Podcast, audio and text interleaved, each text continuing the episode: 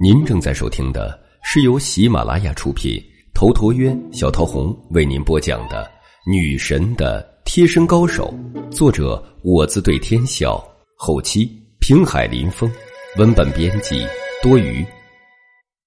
第四十九集，换陈阳喝醉了，形意如捉虾，八卦如推磨，太极如摸鱼，形意有绷劲。一崩之下，深入骨髓，疼痛难忍；而八卦掌便是推磨劲，劲力如螺旋，无坚不摧。这朱天雷的八卦掌凶猛至极，这一掌大甩背手更是深得八卦真髓。陈阳只觉得劲风扑灭，那大甩背手已经到了胸前，这一掌若真是打中。陈阳的肺叶立即就要被震碎，当场吐血而死。便在这千钧一发之际，陈阳突然后退半步，接着点出天玄指劲。这天玄指劲立刻就如一道利剑，直刺朱天雷的摔杯手，以点破灭。陈阳的化解堪称精妙。朱天雷见状，不由得吃了一惊。他立刻化掌为擒拿手，手臂如灵蛇起伏，突然就擒拿向了陈阳的手腕。陈阳见他擒拿手抓了过来，却是立刻化指劲为拿手的滚雷拳印，踏前一步，猛然的轰杀而去。陈阳这几下变化，虚虚实实，变化如鬼神莫测。朱天雷骇然失色。因为陈阳的滚雷拳印里蕴含了一股绷劲儿，加上冲刺速度太快，就如火车来临时震动的铁轨，他根本拿捏不住。他如果执意擒拿，立刻就会被滚雷拳印给轰杀。朱天雷不得不退，他急速收手，闪电后退。就在这时，陈阳施展出了羚羊挂角的玄妙身法，人如急点朝前一窜，接着一掌印在了朱天雷的胸膛上，砰的一声，朱天雷整个人飞了出去，最后重重的摔在地上。若不是陈阳手下留情，这一下朱天雷就已经死了。刘景天、陆不归还有齐东来这一批人全部都看呆了，他们知道陈阳猛。却没想到陈阳猛到了这个地步。朱天雷是超级猛人，生死虎豹，勇猛无双。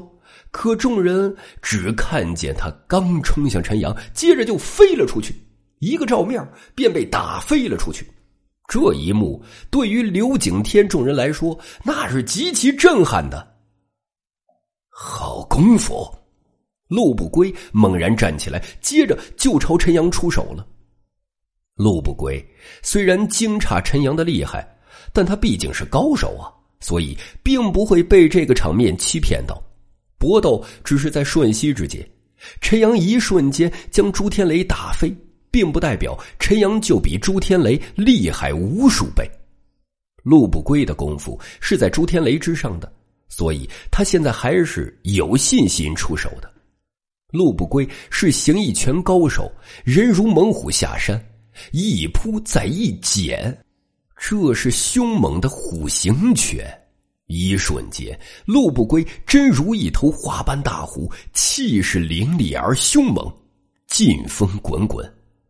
陈阳面对陆不归的双拳剪杀，感觉到陆不归的双拳就如巨大的剪子，瞬间就要将他剪成两截。事实上，陆不归的双爪含了。绝猛的钻劲儿，又蕴含了分筋错骨的手法。一旦是剪中了陈阳，立刻就要陈阳身首异处。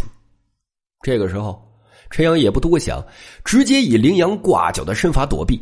人如在山间奔腾的山羊，突然贴着陆不归的爪风窜了出去。陈阳的羚羊挂角施展了无数次，但没有人能捕捉到羚羊挂角的变化。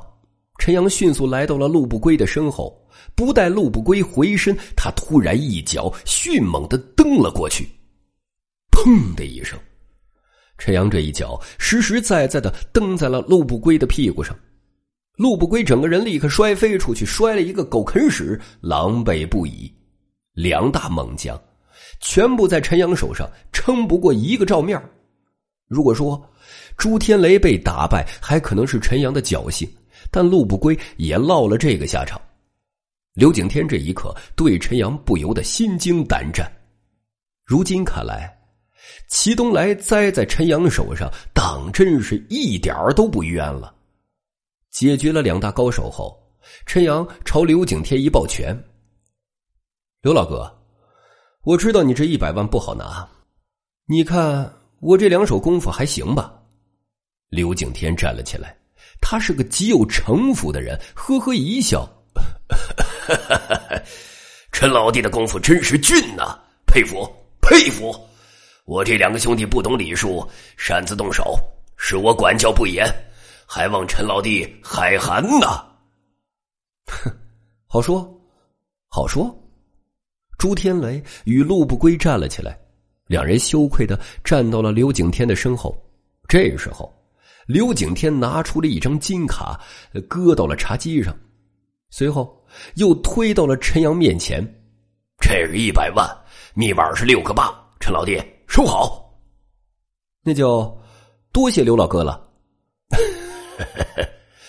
不过，我出手没轻没重，伤了刘老哥的两位兄弟，这钱就给两位兄弟去养伤吧。他说完，又将那金卡推给了刘景天。这一幕立刻让刘景天众人愣住了。就连苏晴也愣住了，大家完全搞不懂陈阳葫芦里卖的什么药。出门在外靠的就是朋友，两位兄弟，咱们是不打不相识，你们不会不接受我这点心意吧？朱天雷与陆不归俩人也是莫名其妙，完全看不懂这场故事了。倒是刘景天沉稳：“天雷，不归，既然是陈老弟的心意，你们……”就不要拒绝了。一百万呐，那并不是小数目。朱天雷与陆不归也要为之心动的。再则，两人心里清楚自己根本就没受伤。不过眼下，刘景天发话了，两人便收下了金卡。还不谢谢陈老弟？朱天雷与陆不归马上抱拳，多谢陈兄。客气了，两位兄弟。咱们也算是不打不相识。既然误会大家都解开了，陈老弟，那咱们就边喝边聊吧。恭敬不如从命。他初进来嚣张狂妄，可却在占尽优势后客客气气，这就是陈阳的手段。如果他刚进来客客气气，那么没人会在意他，觉得他是没有手段。而在施展本事后再客气，大家就会敬畏。随后，刘景天又对齐东来等人说道：“你们还不退下去？”齐东来三人如逢大赦，立刻退出去。带着三人走后，酒菜也就上来了。陈阳与苏晴和刘景天三人入座，刘景天举杯：“ 陈老弟啊，来，我敬你一杯。”我在滨海市多年，像你这样优秀的年轻人还是第一次见。